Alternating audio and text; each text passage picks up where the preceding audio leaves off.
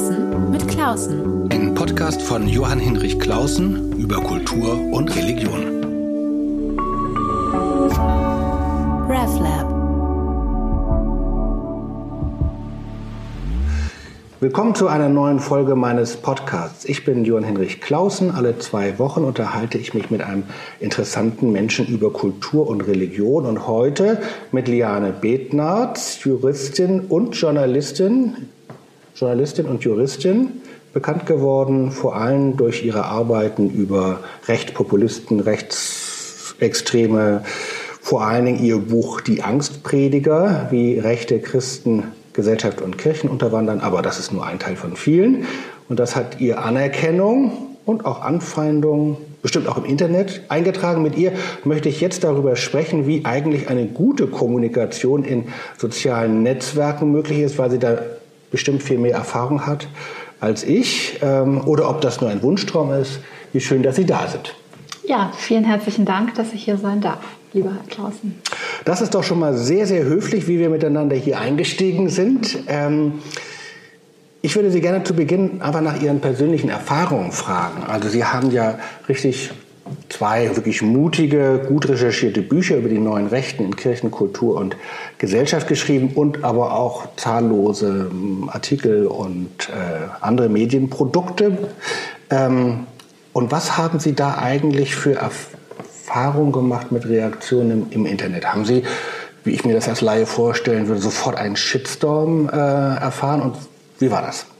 Ja, das hat sich ähm, sehr gewandelt und entwickelt. Also ich habe äh, angefangen vor allem eigentlich auf Facebook ab dem Herbst 2013, als ich feststellte, dass ein Teil meines eigenen damals sehr, sehr konservativ christlichen Milieus anfing komisch zu sprechen und ähm, diese Diktaturbegriffe verwendete, die jetzt im Grunde gang und gäbe sind. Also die Verähnlichung unserer liberalen Demokratie mit einer Diktatur. Da war die Rede von ähm, den Blockparteien zum Beispiel für alle Parteien außerhalb der AfD. Und ähm, das habe ich dann thematisiert und daraus ist tatsächlich diese politisch-journalistische ähm, Tätigkeit äh, entstanden. Der Tagesspiegel bekam das dann mhm. mit und ich habe dann Anfang 2014 meinen ersten Text veröffentlicht, politischen Text. Ähm, so habe ich Feuilleton geschrieben, aber eben nichts Politisches, ähm, über politische Korrektheit als Kampfbegriff.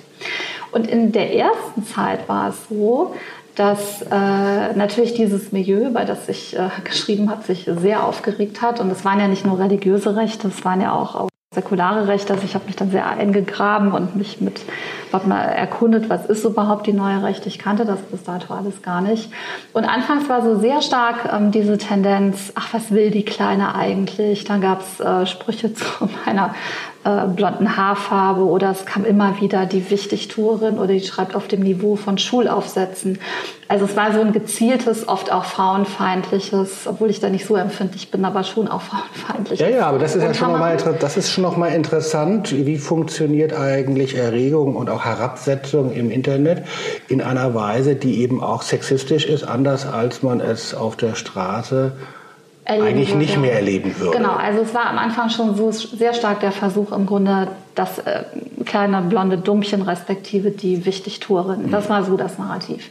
Und dann war eigentlich so, die, die, zweite Zäsur war dann, dass ich in der Frankfurter Allgemeinen Sonntagszeitung Ende Januar 2016 einen ganzseitigen Text, äh, hieß Die Radikalen, über dieses Milieu geschrieben habe im Politikteil.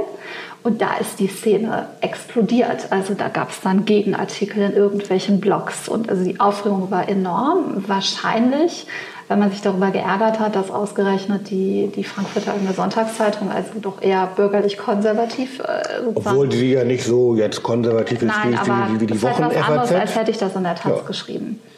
Und äh, da war also diese Empörung enorm und äh, eben auch die, die Herabsetzung äh, im Internet ähm, extrem an Anfeindung. Auch damals noch über diese, diese, auch diese genannte Schiene. Ähm, und kurioserweise hat es aber in der Folgezeit nachgelassen. Als das Buch dann erschienen ist, Die Angstprediger, zwei Jahre später, im Frühjahr 2018, hat das Milieu weitestgehend dazu geschwiegen. Und ähm, ich habe den Eindruck, ähm, dass, dass man sich jetzt einfach schlichtweg damit abgefunden hat, dass ich mich nicht irgendwie vertreiben lasse oder auch einschüchtern lasse. Ähm, das hat abgenommen. Ich erlebe dafür aber ähm, ganz ähnliche Phänomene seit einiger Zeit von links, weil ich zwar nicht als Schwerpunkt, das ist nach wie vor die Auseinandersetzung mit Rechten, aber eben auch aus meiner liberal-konservativen Haltung äh, bei linksradikalen, linksextremisten genau hinschaue. Und immer dann, also ich kann die Uhr danach stellen, wenn ich was Kritisches zur Antifa sage oder ich habe neulich kritisch zum Linksextremismus im Spiegel geschrieben, ähm, dann, dann sind die Reaktionen ganz ähnlich. Also gerade bei meinem letzten Spiegeltext dazu im August gab es so einen wahnsinnigen Shitstorm auf Twitter, das hörte gar nicht mehr auf.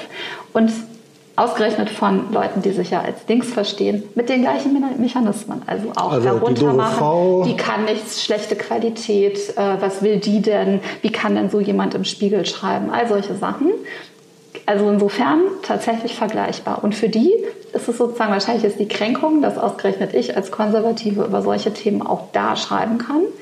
Und so sind die Reaktionen eigentlich ganz ähnlich wie damals bei dem äh, FAS-Artikel. Das finde ich insofern interessant, weil ich äh, auch noch mal eine andere Erfahrung gemacht habe bei Erregung eher Linke. Jetzt geht es nicht um Extreme, aber eher Linke. Wenn die auf was sauer sind, dann gibt es eine Petition, einen offenen Brief. Ähm, so öffentliche äh, Zusammenrottung, das Modell Klassenkeile.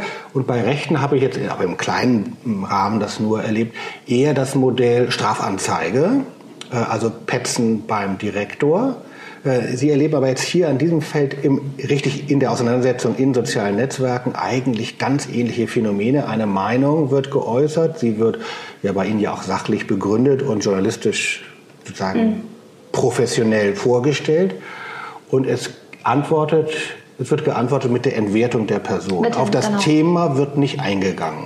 Genau, es wird mit der Entwertung der Person, das wäre ja okay, wenn man sachlich widerspricht. Das ist ja sozusagen der Sinn einer Debatte auch, aber das findet nicht statt. Wobei diese Einschüchterungsversuche, die Sie jetzt ansprechen, dass konkret zum Beispiel der Arbeitgeber kontaktiert wird, das kenne ich tatsächlich äh, von rechts. Also das ist rechts, das, nicht? Das habe ich auch erlebt. Das also habe ich von links bisher nicht erlebt. Also das habe ich jetzt zweimal erlebt. Ich bin nun kein Jurist, da löst das bei mir erstmal was aus. Hups, da kriegt man da irgendwelche komischen Briefe vom Polizeipräsidenten. Ähm, da sind sie ja vielleicht ein bisschen cooler oder können das besser einordnen. Aber das ist interessant. Also gehört vielleicht auch zum Modell eines autoritären Charakters, dass man dann beim Arbeitgeber oder eben beim, bei der Polizei dann anzeigt. Ja, genau. Also Anzeigen hatte ich bisher nicht, aber diese Einschüchterungsversuche gegenüber dem Arbeitgeber. Ich habe es allerdings von Anfang an so gehandhabt, ohne dass ich Details genannt habe, aber ich habe immer wieder sehr klar ähm, auf äh, Facebook ähm, darauf angespielt und sehr deutlich gemacht, dass das untaugliche Versuche sind, die mich nicht einschüchtern werden. Deshalb mir, äh, würde mich jetzt wirklich interessieren, wie reagieren Sie in dieser dreifachen Rolle als Juristin, die das ja auch strafrechtlich äh, einordnen kann, was ist sozusagen Nötigung, was ist Beleidigung, als, als Journalistin, die einfach ein Thema hat und auch feststellt, ups, mein Thema stimmt ja oder meine Thesen stimmen ja, die Reaktionen äh, belegen das. Aber auch als Mensch kann ich mir vorstellen, so cool nimmt man das nicht immer, sondern das ist ja eine Form von kommunikativer Gewalt. Muss man auch erstmal mit umgehen. Ja, und das ist ein langer, auch nicht unbedingt leichter Prozess. Also es hat mich am Anfang schon getroffen, durchaus auch emotional getroffen, vor allem wenn es von Leuten kam, die ich persönlich auch kannte und ähm, die dann aber einfach nicht ertrugen, dass ich äh, eben gerade zu diesem Thema doch auch deutlich schreibe. Ähm, und das ist ein Punkt, mit dem konnte ich lange nicht gut umgehen. Und das ist mir letztes Jahr zum Beispiel von links passiert auch so sehr massiv. Ich hatte es eigentlich im Grunde ja eine wirklich ähm, auf der Hand liegende These im Zuge von Fridays for Futures und ähm, Fridays for Future im Tagesspiegel geschrieben, dass so dieser Regelbruch in Permanenz, so gut ich ja den Einsatz für Klimaschutz auch finde, also ich bin ja alles andere als Klimaleugner oder Relativierer, ganz im Gegenteil, aber dieser Regelbruch in Permanenz durch dieses permanente Schulschwänzen aus meiner Sicht problematisch sein kann weil es dann schwieriger wird, Rechten ihre Regelbrüche vorzuhalten, wenn sie wieder sagen, man müsse sozusagen, das ist ja ein Standardspruch von Götz Kubitschek, die kleine Ordnung stören, um die große zu retten. So wurden dann ja Grenzblockaden, Busblockaden mhm. gerechtfertigt. Und später hat sich das ja dann bei, bei Extinction Rebellion noch mal viel, viel stärker manifestiert. So, aber äh, aufgrund dieser These starteten dann im Frühjahr 2019 sehr, sehr massive Shitstorms, auch von Leuten, die ich zum Teil privat kannte auf Facebook und das hat mich sehr getroffen. Und ähm, eigentlich, wenn ich ehrlich bin, habe ich eigentlich erst danach, im letzten Sommer, so eine Resilienz entwickelt, dass ich jetzt emotional an einem Punkt bin, wo mich all diese Dinge tatsächlich nicht mehr treffen und ich viel, viel gelassener darauf reagiere. Wie war Ihr, wie heißt Ihr Zaubermittel? Dass das möglich ist? Erfahrung sicherlich, Gespräche auch mit, äh, mit guten Freunden, nicht zuletzt mein Glaube, auch Gottvertrauen, dass man durchgetragen wird. Und die Erkenntnis, zu der mich ein sehr guter Freund gebracht hat, dass man, dass das gar nicht unbedingt was mit mir zu tun hat, sondern man ist eigentlich eher gerade in dieser publizistischen Rolle Projektionsfläche. Und das habe ich ja oft erlebt, dass also Leute, gerade auch von links, die meine Arbeit sehr geschätzt haben und mich vielleicht überidealisiert haben, die Konservative, die sich gegen rechts äh, einsetzt.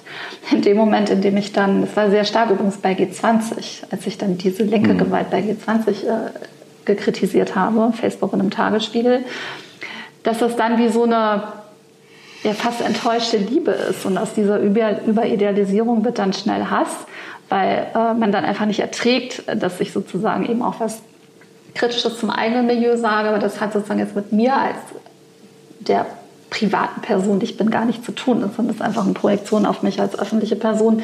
Und das hilft mir auch, das einfach nicht so an mich ranzulassen. Hm.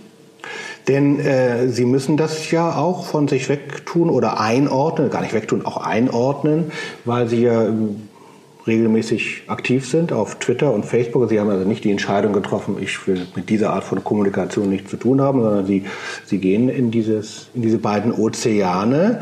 Ähm, haben Sie da für sich eine Form gefunden, jetzt nicht nur sozusagen Übles zu vermeiden, sondern auch äh, ja, Haltung oder Form einzuüben, wo man sich gut austauschen kann. Also wo man auf Twitter und Facebook miteinander sinnvolle Dinge treiben kann. Vielleicht eine kurze Assoziation. Ich äh, sprach mit einer Kollegin, die mir nochmal erzählte, dass zu Anfang der Corona-Zeit sie den Eindruck hatte, Facebook sei eine Agentur der Höflichkeit, der Hilfe, des Füreinander Sorgen, also richtiger Tonwechsel, da ging so ein Wärmestrom das durch stimmt. Facebook, war ihre, war ihre These. Äh, ja. Das relativiert sich dann ja, auch wieder. Sich, ja.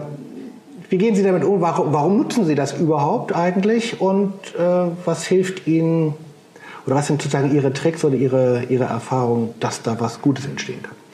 Also ich würde beide Medien sehr, sehr stark untereinander, also ich würde sehr stark voneinander unterscheiden. Twitter ist schon sehr aggressiv und sehr, sehr polarisierend. Also nicht das Medium als sich, aber das, was da passiert. Während Facebook im Verhältnis dazu eigentlich fast friedlich ist, wenn man es äh, dazu macht.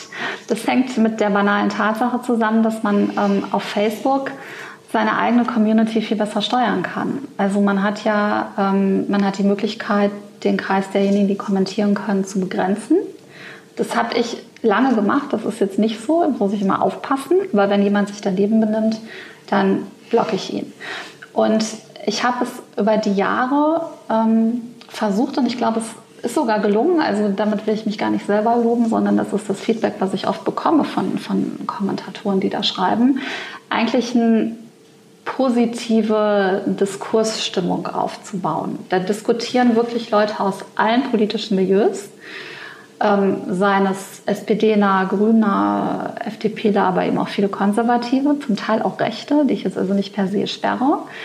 Und ähm, ich greife in diese Diskussionen ein, wenn die Regeln des Anstands verlassen werden. Also sei es, dass jemand sich beleidigend direkt mhm. zu einem Gegenüber äußert ähm, oder, oder ihn beschimpft. Ähm, dann mache ich es manchmal so, dass ich schreibe gelbe Karte. Wenn es bestimmten Grad überschritten hat, blocke ich sofort. Ähm, und das wissen die anderen Kommentatoren, so dass es so eine Art ein bisschen geschützter Raum ist, weil man weiß, hier wird äh, schon auch moderiert, soweit ich das, das zeitlich kann. Und wenn ich Dinge vielleicht übersehe, schreiben mich auch Leute oft an, so dass ich dann auch eingreifen kann. Und ähm, vorgestern Abend war es erst wieder so, da wurde jemand, äh, wurde ein User von einem anderen User als Schwachkopf beschimpft und dann habe ich drunter geschrieben, so, ich habe den Herrn jetzt geblockt. Das schreibe ich immer drunter, damit man es auch sieht. Und dann reagierte eben sozusagen das Opfer, wenn man so will, und schrieb dann, ja, das kann passieren und sonst geht es doch hier immer so, ähm, hat es doch hier so einen guten, guten Diskurs. Das hat mich dann sehr gefreut zu lesen. Und insofern ist eigentlich, glaube ich, meine Facebook-Seite ein ganz netter Diskursort, wo auch viele, viele Leute kommentieren. und wo man so mit der Zeit, weil es ja auch oft die gleichen Leute sind, die kommentieren, fast schon so ein virtuelles Vertrautheitsgefühl irgendwie auch aufbaut und die Leute sich auch untereinander virtuell zumindest kennen und einschätzen können. Und das funktioniert auf Twitter einfach nicht, weil Twitter ist viel schneller. Es gibt ja, man kann zwar kommentieren, aber es gibt im Prinzip nicht diese Threads wie, mhm. wie auf Facebook. Und auf Twitter ist schon ähm, ist schon so, dass, dass die Leute eigentlich die größte Resonanz bekommen, die am meisten polarisieren. Und das sehe ich zum Beispiel auch. Also ich habe auf Twitter um die 7000 Follower, was nicht so viel ist. Auf Facebook ähm, insgesamt mit den Abonnenten, ich glaube, knapp 10.000. Aber ich habe vor allen Dingen, wenn ich was poste auf Facebook, wirklich immer sehr, sehr viele Likes. Viel, viel mehr als auf Twitter ähm, weil offensichtlich diese Art des Diskurses da stärker wünscht ist. Aber oft, ich polarisiere halt nicht so und deswegen äh, ist es auf Twitter ähm, ist das irgendwie nicht so mein Medium. Und wenn ich dann mal sozusagen sehr pointierte Texte schreibe, wie eben diesen erwähnten Text zum Linksextremismus, dann geht es halt äh, extrem los. Ah, das ist interessant. Ähm, ich komme jetzt mal auf ein Projekt, an dem ich äh, mitmache, ähm, wo wir ähm, gemeinsam, also Kulturbüro der Evangelischen Kirche und Katholische Akademie zu Berlin, gefördert von der Kulturstaatsministerin und ihrem Haus, äh, uns überlegen, kann es eigentlich so etwas geben wie digitalen Anstand? Also zwar nochmal unterhalb von Hate Speech und richtig schlimmen Shitstorm, Gibt es eigentlich Formen, die man einüben kann und auch jenseits von juristischer Klärung oder technologischer ähm, Regelveränderung, Algorithmenveränderung und so weiter, äh, kann man eigentlich Haltungen äh, einüben, die dazu führen, dass Höflichkeit, äh, ein gedeihliches Miteinander, mhm. alles so alte Wörter möglich sind im Netz. Sie haben jetzt gerade mal so drei Stichworte genannt. Das eine ist Regeln aufstellen beziehungsweise Regeln aufstellen und auch durchsetzen, also wie in einer Schulklasse. Ähm, Dinge auch einüben und diese Regeln dadurch auch sozusagen bekannt machen, äh, einüben. Man weiß, woran man ist. Und natürlich auch das Wort Übung hatten Sie, glaube ich, erwähnt. Also mhm. es muss, man muss eine Zeit und Vertrautheit, man muss eine Zeit miteinander äh, unterwegs sein. Das sind ja alles eigentlich Elemente, die man auch kennt vom normal familiär bürgerlichen Zusammensein Höflichkeit. Ähm, wir sind dabei, äh, ein paar Ideen zu entwickeln, wie eigentlich eben Anstand digital möglich ist. Ähm, glauben Sie, dass das eine sinnvolle Idee ist oder glauben Sie, dass sozusagen gerade bei bestimmten ähm, äh, Medien wie Twitter das eigentlich nicht möglich ist, weil das weil die Wucht eigentlich eine andere ist, die Bewegung eine andere ist, die Macht eine andere ist. Hm, ich glaube schon, dass man gegensteuern kann. Und äh, was mich persönlich an diesem Projekt so anspricht, ist, dass es auch begrifflich ins Positive gewendet ist. Das ist ja für Anstand, ist natürlich mittelbar gegen Hass, aber es nennt sich für Anstand und nicht gegen Hass. Es ist also für etwas. Und ähm, man muss ja schon sagen, dass äh, also diese Unterscheidung, die es ja lange gab, analoge versus digitale Welt, ist im Grunde ein bisschen obsolet. Also ich meine, sehe ich an mir, ich bin sozusagen so sehr über das Digitale überhaupt nur zur Publizistik gekommen, die es jetzt auch im realen Leben gibt, aber auch bei vielen anderen Leuten, es, es überlappt sich ja längst. Und ähm, insofern ähm, wäre es ja fast eine Kapitulation, wenn man jetzt sagt, diesen äh, bedeutenden Teil des Lebens blendet man einfach aus. Und die Debatte und die, sozusagen die Empörung über die Empörung im Netz ist ja auch da. Es ist, glaube ich, schon vielen Leuten ein Anliegen.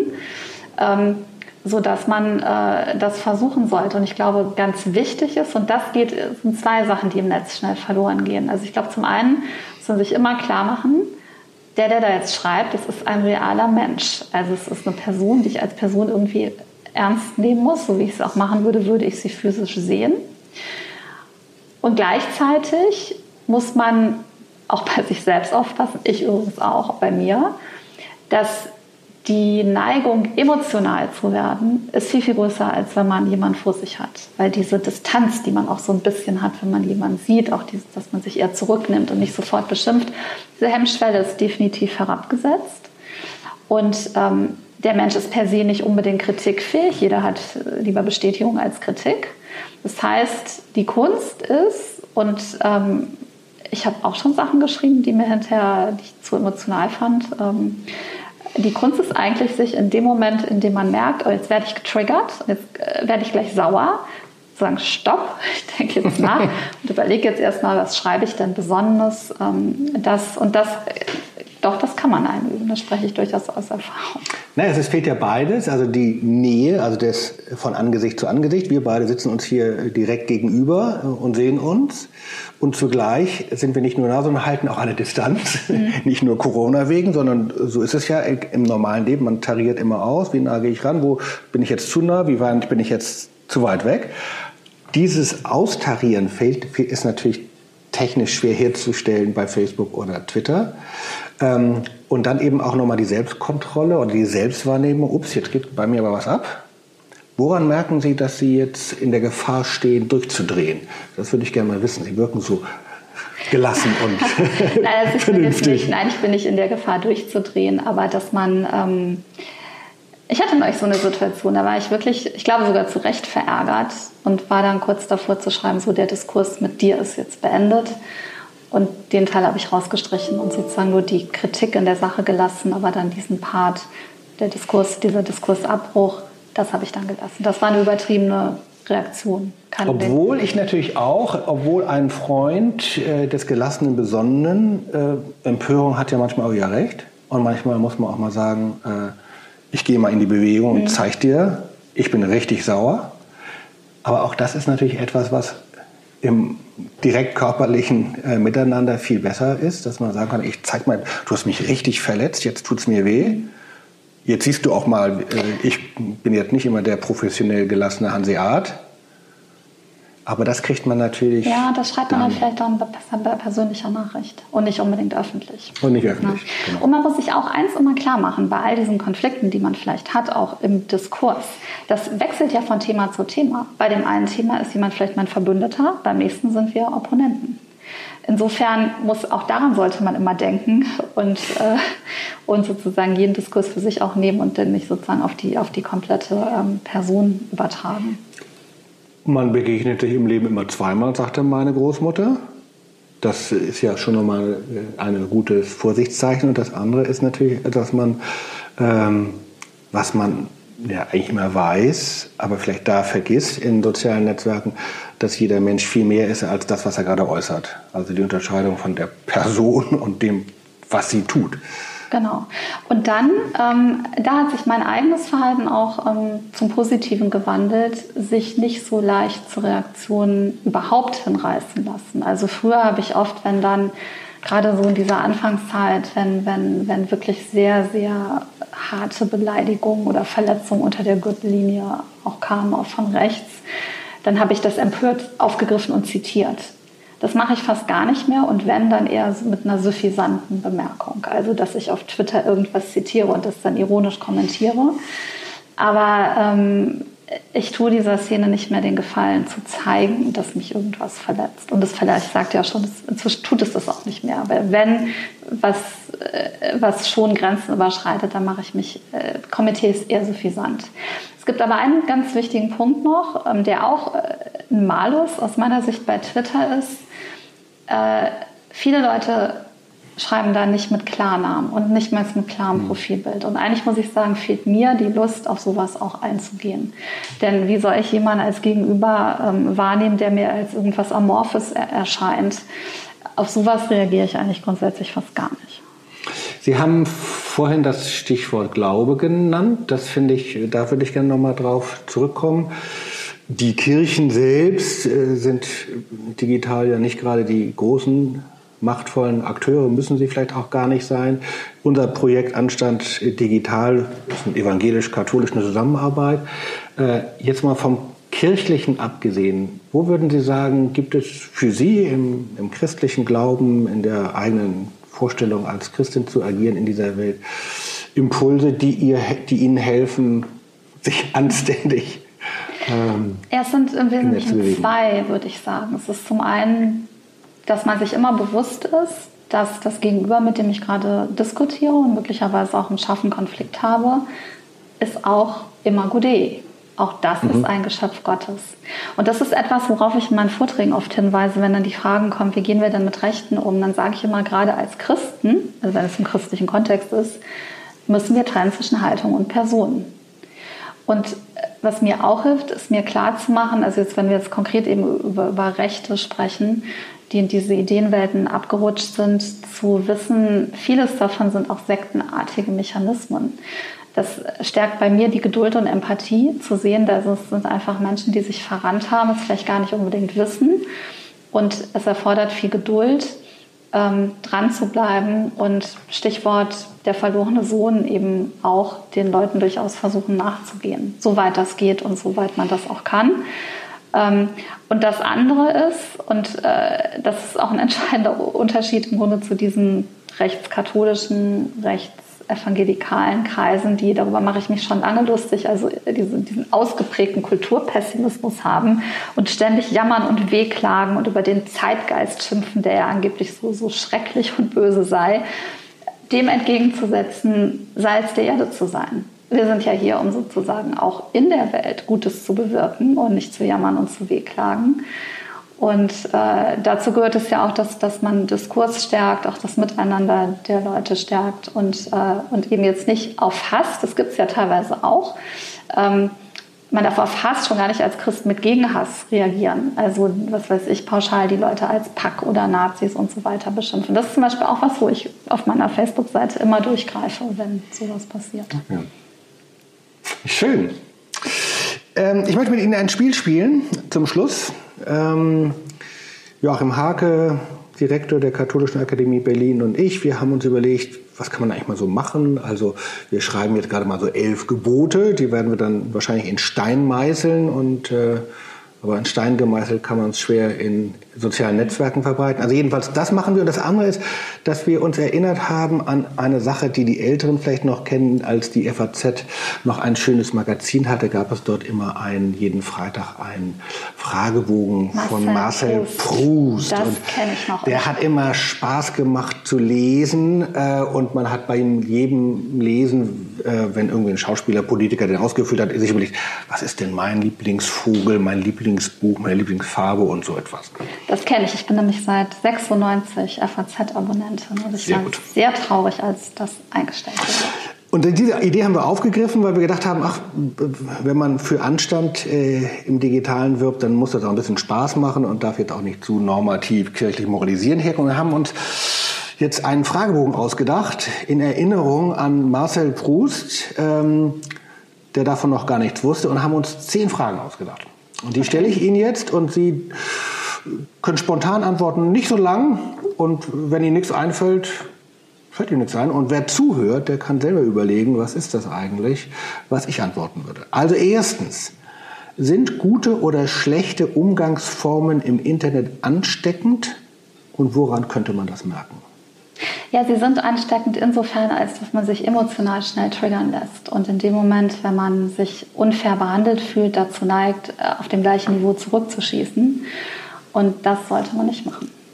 Wer ist Ihre Lieblingsgestalt in der digitalen Welt, wenn Sie an gute Umgangsformen und Höflichkeit denken? Oh, ähm, jemand, den ich publizistisch sehr, sehr schätze und auch zu meinen persönlich publizistischen Vorbildern zähle, ist Thomas Schmid, ehemaliger Herausgeber der Welt, der eigentlich bei allen möglichen Themen die Dinge so unglaublich gut hinterfragt, dass ich immer ganz erstaunt bin, wie man darauf kommt. Und das ist jemand, der extrem höflich reagiert. Das ist mir jetzt gerade in der letzten Zeit häufiger aufgefallen, ähm, als er scharf auch durchaus von rechts Kommentare auf seiner Seite hatte, hat er ausgesprochen in der Sache hart, aber auch im Ton ausgesprochen höflich und besonnen reagiert. Wann haben Sie sich zum ersten Mal in einem sozialen Netzwerk angegriffen und verletzt gefühlt und was haben Sie dagegen getan? Das haben wir fast schon ein bisschen besprochen mhm. oder fehlte da Ja, das, das war definitiv zu der Zeit, als ich angefangen habe, mich mit den rechten Christen, besonders den Rechtskatholiken auseinanderzusetzen. Und in der ersten Zeit hat äh, mich das schockiert, dass sowas möglich ist. Und ich habe eigentlich damals vor allem mit guten Freunden darüber gesprochen. Wen möchten Sie nur in der digitalen, aber nicht in der analogen Welt kennenlernen? Leute, die mich beschimpfen und beleidigen. Was ist für Sie das größte digitale Unglück? Das größte digitale Unglück? Das könnte man auch wieder sagen, im Grunde die, diese, diese Übertreibung Ähm, naja, das doch, also es gibt, gibt eine Sache, das heißt ja auch so diese, dieses Stichwort, das Netz vergisst nichts. Das heißt, wenn man sich zu etwas hinreißen lässt und vielleicht fünf Minuten später merkt, das war nicht so gut, dann kann das Löschen zu spät sein, weil im Zweifel schon jemand einen Screenshot ähm, veröffentlicht hat und man sowas schwer wieder los wird.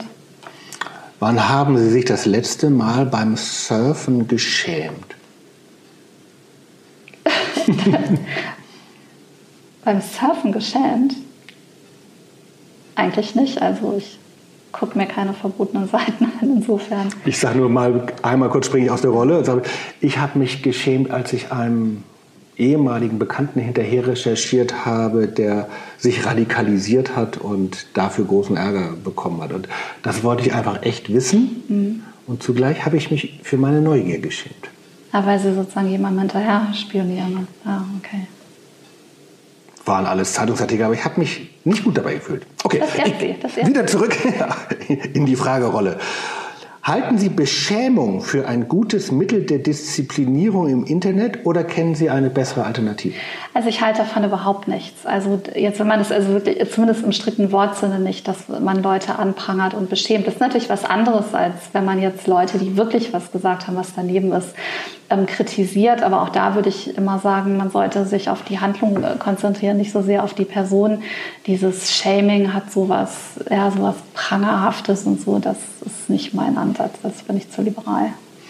Würde es Ihnen im Internet leichter fallen zu lügen? Jetzt kommen die harten Fragen. Mhm. Also ich versuche natürlich nicht zu lügen, aber ich kann mir schon vorstellen, dass es natürlich einfacher ist, im Netz was zu sagen, was nicht ganz richtig ist, als wenn man einer Person gegenüber sitzt. Aber ohne dass ich jetzt selbstgerecht sein will, mir fällt tatsächlich jetzt kein Fall ein, wo ich gelogen hätte im Netz. Jetzt kommt ein Zitat, eine Frage von Max Frisch, der ebenso wie Marcel Proust ganz tolle Fragebögen formuliert hat. Hassen Sie lieber, hassen Sie leichter ein Kollektiv oder eine bestimmte Person? Und hassen Sie lieber allein oder hassen Sie lieber in einem Kollektiv? Max Frisch. Ich hasse lieber gar nicht. Welche Fehler im Internet entschuldigen Sie am ehesten? Emotionale Überreaktionen. Und das ist übrigens auch nett, weil das ist zum Beispiel was, das auf Facebook immer wieder passiert dass gerade wenn ich ermahne, aber manchmal auch wenn ich nicht ermahne, dass Leute mir schreiben und sagen, sorry, das war wirklich nicht in Ordnung. Und ähm, das finde ich unfassbar sympathisch. Es nimmt mich für so Menschen ein und es macht daraus irgendwie auch eine andere persönliche Beziehung danach. Letzte Frage. Was würden Sie als erstes tun, wenn, Sie, wenn man Sie zum globalen Alleinadministrator ernennen würde? Dann würde ich als allererstes genau diese Funktion in meiner dann ja großen Machtfülle abschaffen und dafür sorgen, dass wieder Pluralismus herrscht. Vielen herzlichen Dank, liebe Liane Bittnatz, für das Gespräch und für die Fragen. Ähm, wer Lust hat, sich diese Fragen runterzuladen, kann gerne auf unsere Website gehen, anstatt digital, da ist das alles drauf. Ähm, und wer Lust hat, Kritik und sonst was zu äußern, aber in gemäßigter, anständiger Form, kann mir gerne eine E-Mail schreiben unter kultur.ekd.de. Vielen Dank für das schöne Gespräch. Ja, ich danke Ihnen, lieber Herr Klausen, für die schönen Fragen. RefLab